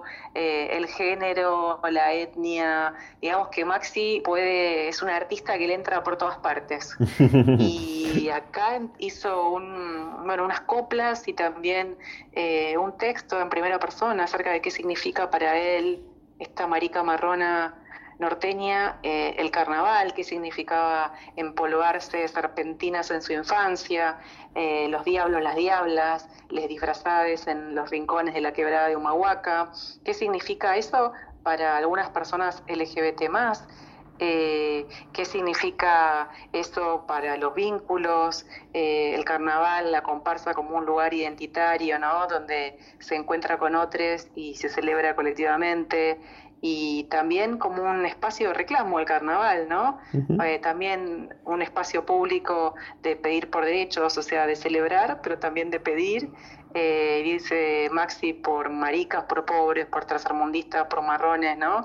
Por ser fronteriza y por ser de una provincia, dice que abraza más al litio que a su gente.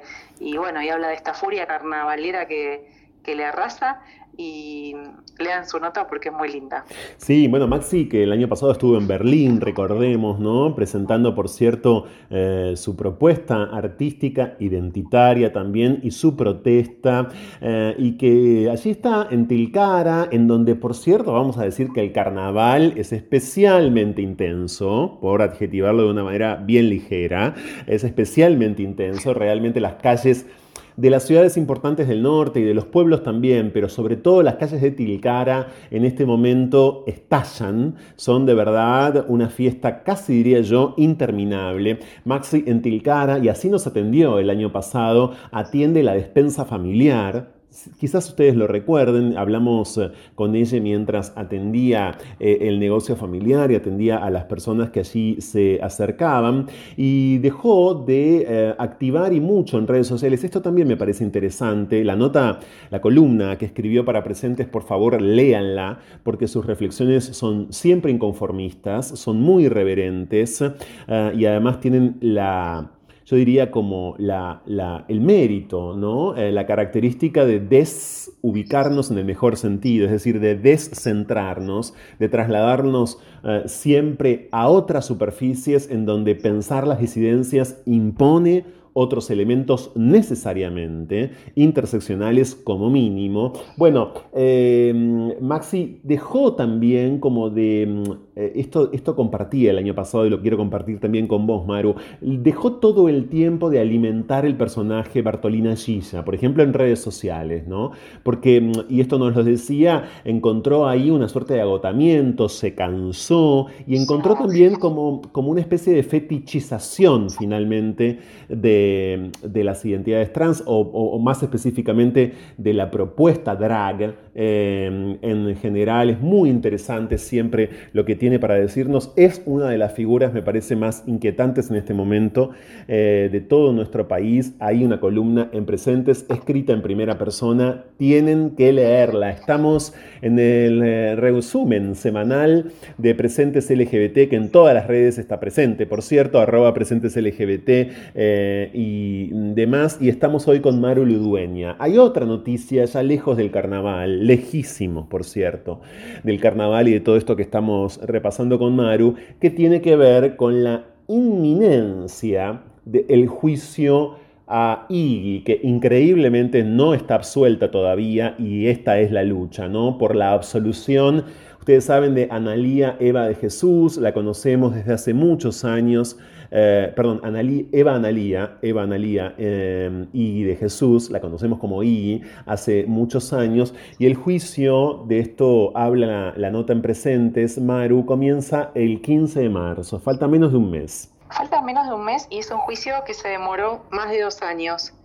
Eh, va a empezar en los tribunales de San Martín, la fecha fue pospuesta eh, porque muchas veces anunciamos en Agencia Presentes que el juicio tenía fecha, que arrancaba y finalmente eh, siempre se terminaba dilatando. Sí, es cierto, exactamente. Bueno, eh, sabemos que Iggy por estos días, de paso sumo esta información, eh, está en la provincia de Córdoba, está tratando de descansar, no puede hablar de la causa, por supuesto, porque hay mucha cautela, porque hay mucha precaución y hay muchísima concentración eh, y compromiso para que quede eh, finalmente absuelta. Esta es una historia, la historia de Iggy, que se transformó, cómo no hacerlo, por cierto, ¿no?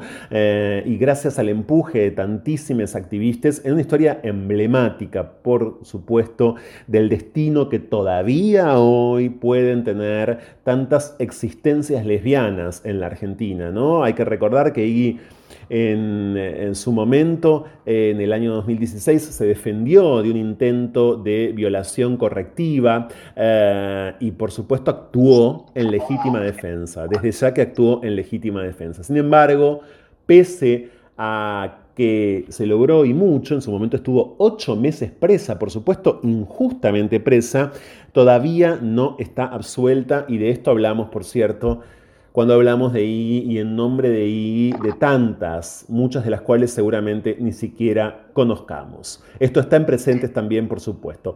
Mario Ludeña, ¿algo más? Quizá agregar algunos datos eh, más bien duros acerca de cómo va a ser el juicio de I. Sí. Eh, y, y, un pedido importante, me parece. Bueno, el juicio va a durar, es un juicio corto. En principio está previsto que dure cuatro audiencias, habrá alrededor de 30 testigos y casi la mayoría de los testigos hablo en masculino porque eh, la mayoría van a ser eh, varones y la mayoría están en su contra, ¿no? Porque ella estaba sola al momento del ataque. Entonces, como vos decías, y estuvo presa eh, varios meses, ocho meses, y está libre porque hubo un movimiento muy fuerte desde el, activista, desde el activismo, una movida muy grosa para pedir su liberación. Y entonces, aquí apunta la, la abogada, es Chiqui Conder, que es de la, gremial de abogados, y la estrategia de la defensa tiene que ver con esto, la cuestión de que I se defendió, eh, tiene que ser absuelta porque fue en legítima defensa y que fue un ataque sexual también lo que se perpetró contra I. Entonces eh, hay un llamamiento a que este juicio tenga muchísimo acompañamiento, eh, porque sabemos que no son los juicios iguales cuando hay acompañamiento o no hay acompañamiento, y bueno, entonces eh, están pidiendo esto eh, al activismo y a todas las personas que puedan, que estén al tanto y que puedan acompañarlos. Se espera que el juicio sea público, ¿no? Se busca que sea público y que se pueda transmitir para que las personas que no puedan ir a los tribunales de San Martín puedan estar presentes. Y bueno, esa es básicamente la principal eh, información sobre este juicio que como dijimos empieza el 15 de marzo. Exacto, como antecedentes eh, de juicios que gracias al acompañamiento, al tesón del activismo y también del periodismo como el de Agencia Presentes y demás, obviamente el juicio por el travesticidio de Diana Zacayán, pero también yo diría el derrotero ¿no? de la experiencia de Mariam Gómez y de su novia y esposa Rocío Girat. Ustedes recuerdan, eh, se besaron en Constitución eh, en aquel entonces y a partir de ese beso y a partir del desboodio um, de, un de una persona de seguridad más otra persona de Metrovías, todo aquello que hemos contado en tantísimas ocasiones, bueno, hay que tratar de estar de muchas maneras presente, con presentes siempre y como sea, a partir del 15 de marzo, que esperemos que no tenga este proceso una nueva demora, ¿no? Esperemos que no, que no sufra una nueva demora y que efectivamente pueda quedar y suelta como tiene que estar www.agenciapresentes.org. Toda esta información está siempre allí. Lo que acaban de escuchar es nada más que una presentación, que un resumen. Hay que leer, está buenísimo leer presentes siempre. Gracias, Maru. Gracias, Franco. Saludos. Feliz carnaval. Feliz carnaval eh, para todos y todas y todes de presentes y para todes. Eh. Por cierto, este programa obviamente sigue acá en la radio pública de la ciudad hasta las 2 de la mañana y ya volvemos. Intercambios a la deriva. Lo que va de la idea al ideal. Diálogos con cierta lógica y acaso desacatos a la hora en que Buenos Aires parece agotarse. Fuego en la conversación. Llega a No se puede vivir del amor. Cháchara. Palabra. Es lo único que tenemos.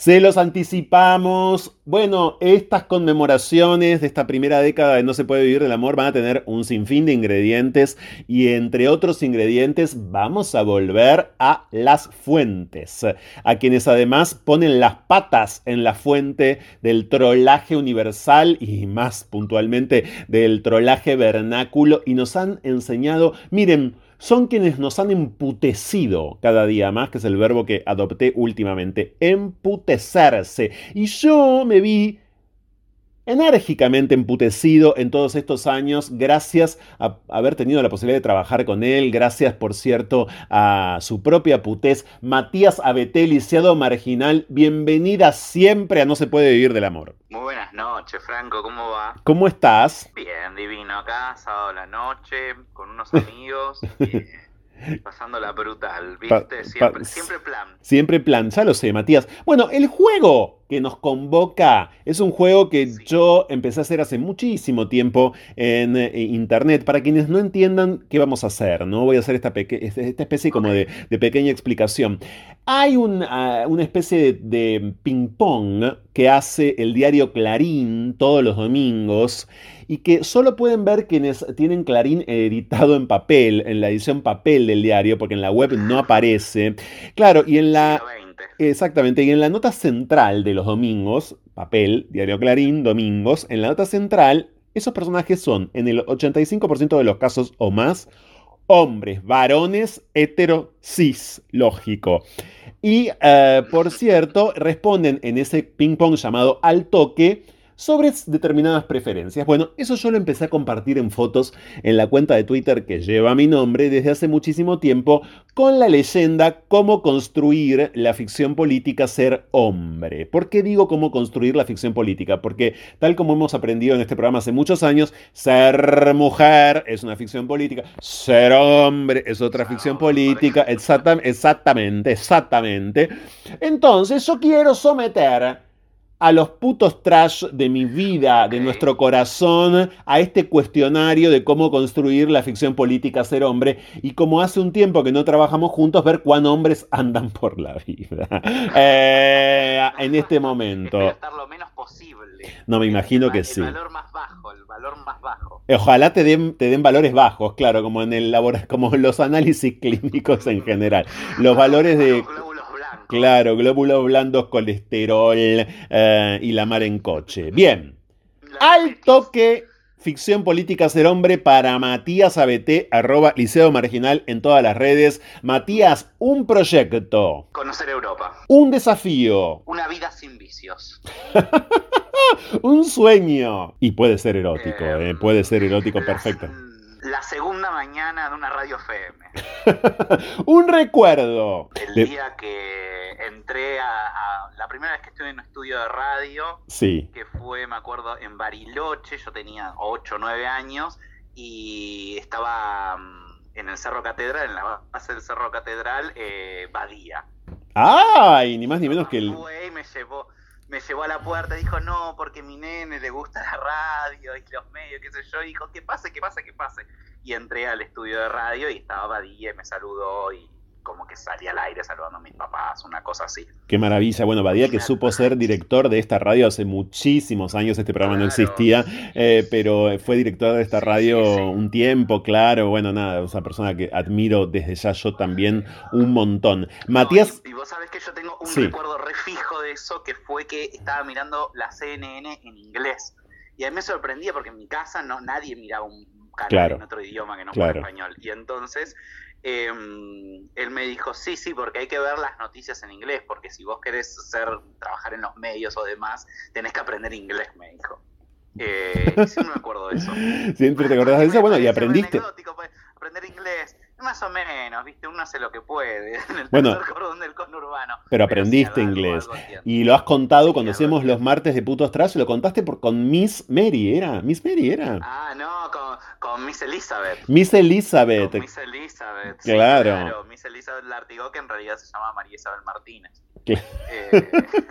Miss Elizabeth Lartigó. Hablemos después, y después nos vienen a hablar de transición de género. Fíjense esto, ¿no? Claro. Eh, María Isabel Martínez, profesora de inglés de Morón. ¿Era eso en Morón?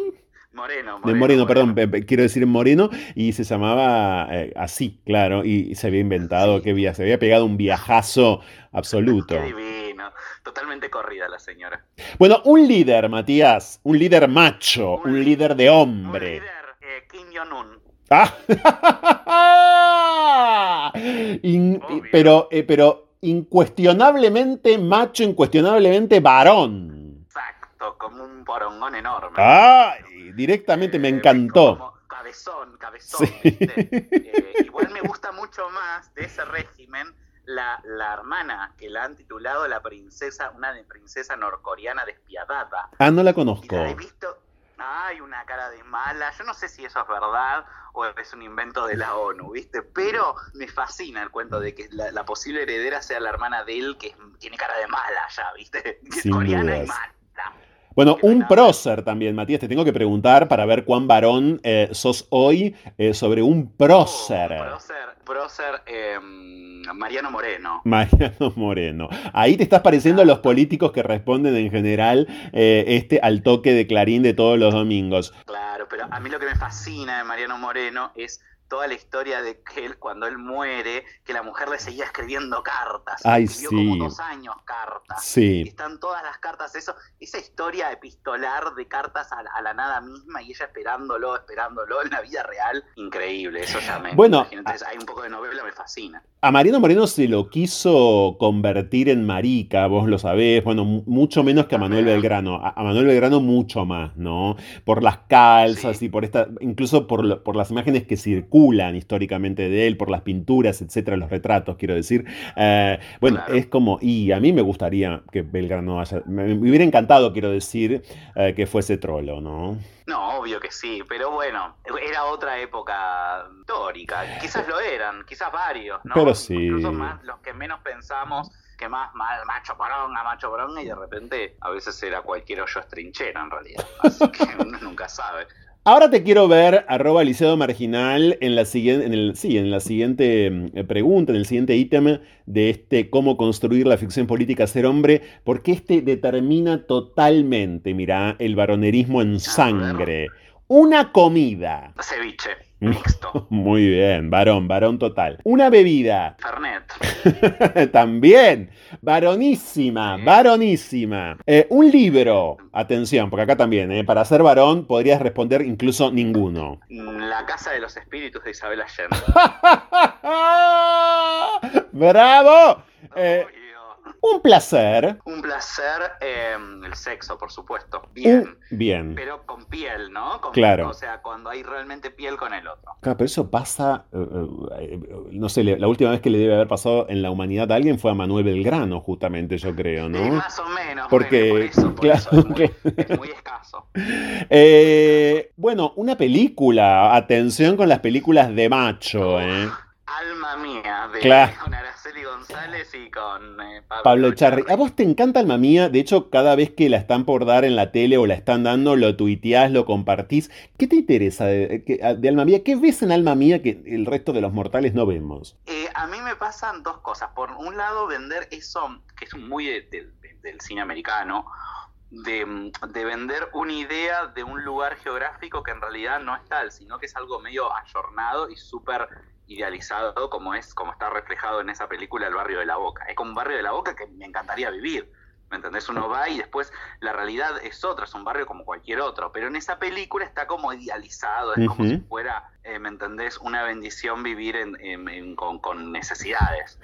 Y claro. Mm, no, porque, no porque, porque el barrio sea feo, no tengo nada en contra del barrio de la Boca, me parece que es el barrio porteño por excelencia, pero es un barrio como cualquier otro. Y en esa película está idealizado, como se vende una idea de Nueva York en las películas americanas, como se vende una idea de Miami, que en realidad cuando uno va, ah, no es tal cual lo que se, lo que se construye.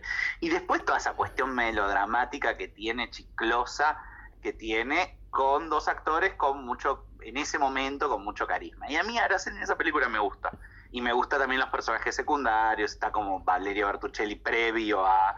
Eh, la, la, mujer, eh, ¿cómo se llama? Em, eh, sí. A, ese personaje de la Tana Ferro. Bueno, está también Rita Cortés, ¿no? Bueno, Rita Cortés está increíble también. Hay, hay, varios actores. Así que la verdad que en ese sentido eh, la película es, es, es, me gusta por eso. Y aparte es película nacional y no, me, me puede. Me puede. te puedes, te conocemos, te conocemos. Estamos, obviamente, por si no se dieron cuenta, dialogando con Matías ABT, porque hoy también acudimos de vuelta a nuestros amados putos trash y a DJ Pradón y demás, porque estamos empezando cada vez más a, atravesar, eh, llegando, diría, al corazón de nuestro décimo año acá No se puede vivir del amor. Y yo quería saber cuán varones son hoy nuestros putos trash y someterlos entonces a este cuestionario: ¿cómo construir la ficción política? Ser hombre. Siguiente pregunta, Matías ABT. Una serie. Acá, acá los machos en general, en general responden Borgen. O responden el patrón del mal. O por supuesto responden vikingos directamente. Hay quienes responden muy a menudo vikingos. ¿Cuál es tu serie? A ver, americanas muy pocas, te podría decir de Nani, la niñera, ¿no? Porque es algo básico que vio todo el mundo. Pero si después tengo que poner más exquisito, a mí me fascinó Locas de Amor cuando vi. Me pongo re nacional, Canal Volver, perdón, pero... Sí, Locas de Amor, ficción argentina, ¿no? Mucho, Me gustó mucho. Eh, después para consumo así pochoclero, me miré mucho los simuladores, pero sí, entre eso, ¿viste?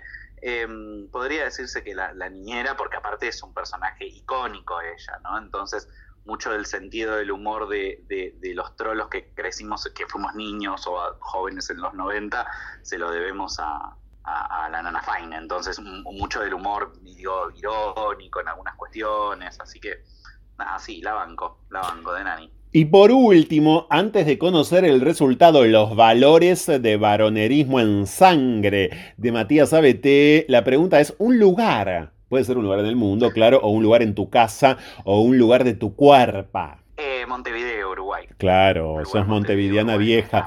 Eh, claro que sí, lo sabíamos. Matías, te tengo que decir que te dieron bajísimos los eh, valores. El resultado es automático y te dieron realmente muy bajo estos valores porque te has te has ido por la tangente de la mariconería a más no poder, y era obvio porque no podés con tu genio, y nos encanta, y sobre todo nos encanta comprobar que estás por la senda correcta, que hemos enderezado al árbol de chico, mira. por suerte, por suerte, viste, como una guía, como una guía espiritual y como una escuela sobre todo. Qué bueno, menos mal. Nada, nada, nada de intentar ser hombre a todo lo que da en nuestro amado Matías ABT, que esta, claro, por supuesto fue una participación, una de tantas en nuestros 10 años y que agradecemos un montonazo. Te seguimos, lógico, te leemos eh, en arroba liceado marginal. Gracias Matías, te queremos un montón, ya lo sabes. Yo los adoro también a ustedes y bueno, cuando quieran. Te mando un fuerte abrazo. Un abrazo enorme y un beso también ahí para todos. Matías ABT, nuestro puto trash, eh, por supuesto, infinito, eh, inmortal en esta. ¿Cómo construir la ficción política ser hombre? Esta sección en la que volvemos a los putos trash para ver cuán hombres son hoy en día. Seguimos adelante, como siempre. Estamos acá en arroba la 1110. Ya volvemos. Escapar. La mejor manera de volver a nosotros mismos. Seguimos con más. No se puede vivir del amor. Con Franco Torcha. Arroba Hernán-alt.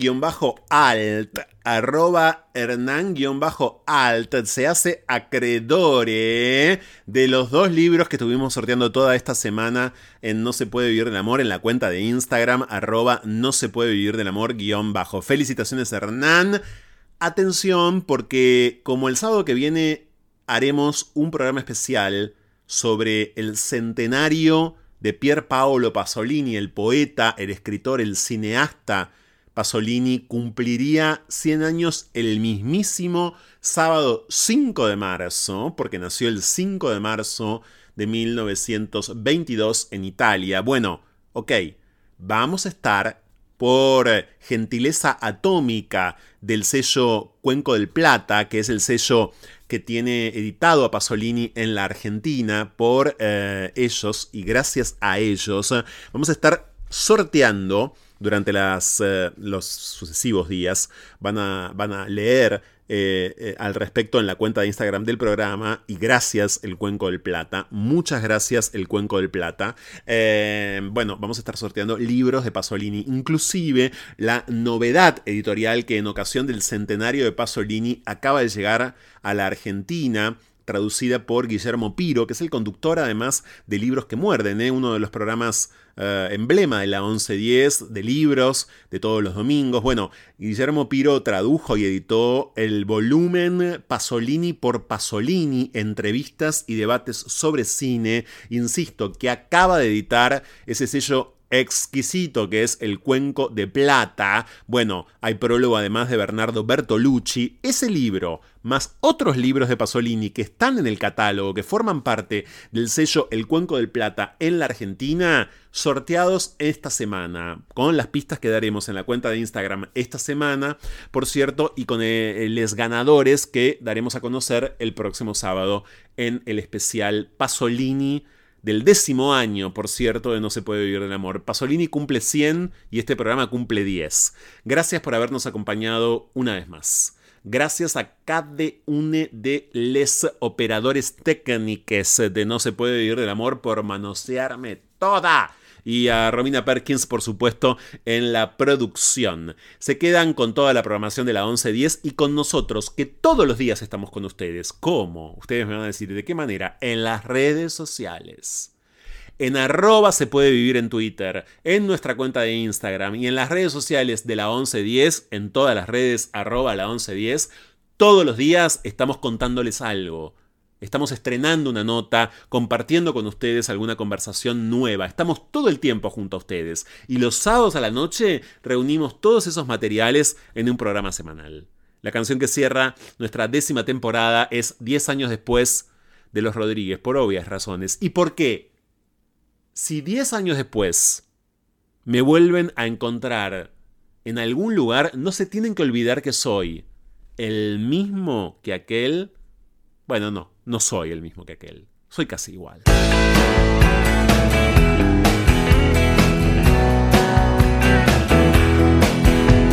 Si diez años después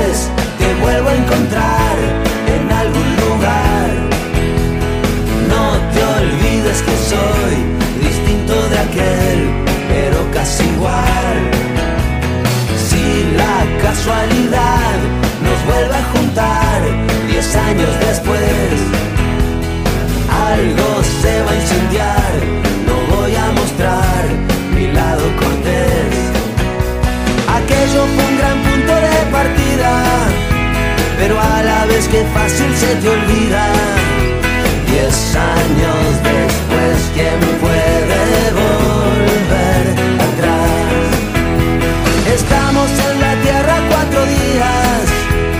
el cielo no me ofrece garantías.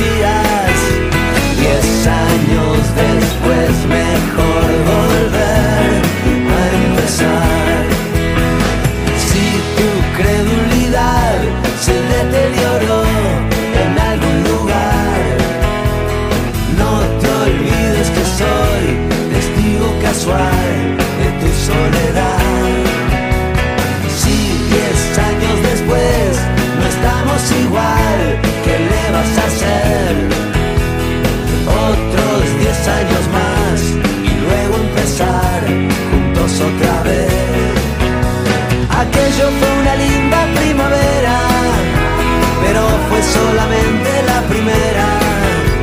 Diez años después el tiempo empieza a pesar. Me quedan balas en la cartuchera pero te guardo siempre la primera. Diez años después mejor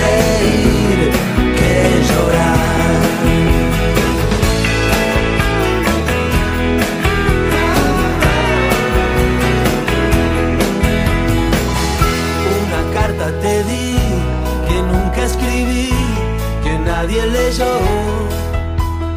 Hoy, diez años después, todo sigue igual, nunca te llegó. Dentro del corazón, al día de hoy, no queda lugar. Si perdí la razón, no fue por amor, fue por soledad. La vida es una gran sala de espera encuentres una caja de madera. Diez años después mejor dormir que soñar.